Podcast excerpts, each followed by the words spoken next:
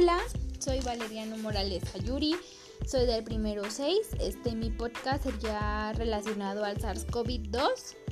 Esta es un es un virus que se detectó por primera vez en diciembre del 2019 en la ciudad de Wuhan, provincia de Hubei en China.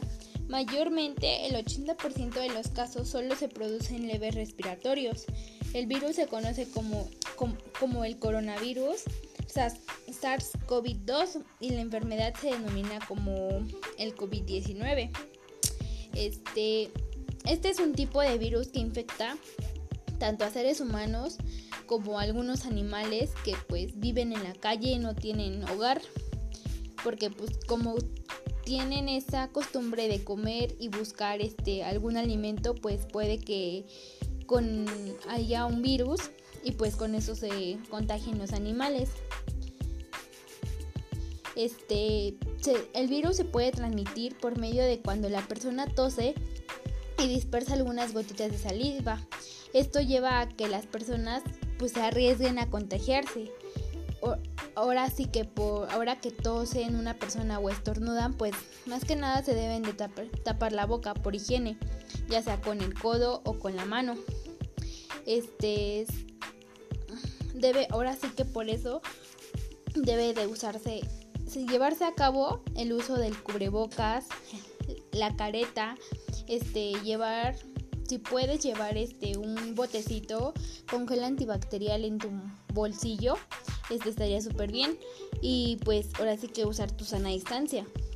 Este otro, otra también, hay otra opción por contagiarte es cuando tocas algún este objeto o algo que no es tuyo, que sabes que no está desinfectado, ahí puedes y de ahí lleves tus manos a la cara a la nariz y ojos, pues también hay otro, otra opción de que te contagies más que nada.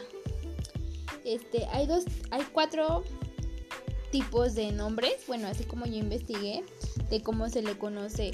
Es el COVID-19, es el más conocido. Este, el otro es el SARS-CoV-2, el tercero es el COVID el coronavirus 2019 y por último es el coronavirus del síndrome respiratorio agudo grave de tipo 2 este, los tres síntomas más importantes para que tú sepas que estás enfermo o así es la fiebre, la tos seca y el cansancio. O hay otros síntomas menos comunes que es el, las molestias, molestias y dolores, dolor de garganta, la diarrea, el conjuntivitis, dolor de cabeza, pérdida de sentido tanto de olfato como del gusto, y la pérdida del color tanto de los dedos de tus manos como de los pies. Este, esto pues ahora sí que el, virus nos vino a, a cambiar muchas cosas porque pues ahora sí que tus clases deben de ser en línea para pues no ir a la escuela y no tener que contagiarte. Este, hay unas personas que en sus trabajos los corrieron porque pues no tenían, no había mucho trabajo y pues tuvieron que darles ahora sí que descanso. Este, y pues eso llevó a que unas personas pues si dejaran de comer o no tengan las posibilidades para conectarse a clase. Por ejemplo, debes de tener máximo este, una computadora o un celular, más que nada el internet o los datos porque así debes de conectarte a tus clases, puedes hacer tus tareas, este, entregar tus actividades, porque sin eso, este, pues ahora sí que te afectaría tanto en la escuela. Hay varios, varios, este,